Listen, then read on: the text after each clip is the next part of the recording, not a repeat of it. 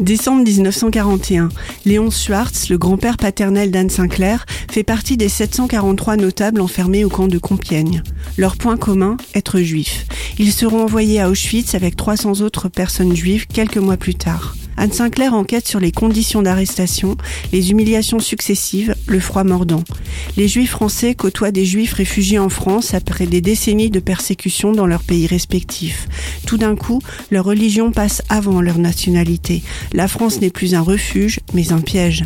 Anne Sinclair cherche des témoignages, des photos, des traces écrites de cette période pour essayer de comprendre comment cette arrestation puis cette déportation ont pu être possibles dans le pays des droits de l'homme.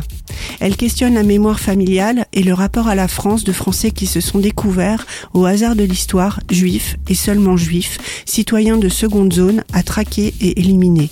Comment croire ensuite à ce pays? Comment oublier? Faut-il oublier? La rafle des notables d'Anne Sinclair est une biographie à découvrir en poche chez votre libraire préféré ou dans votre bibliothèque.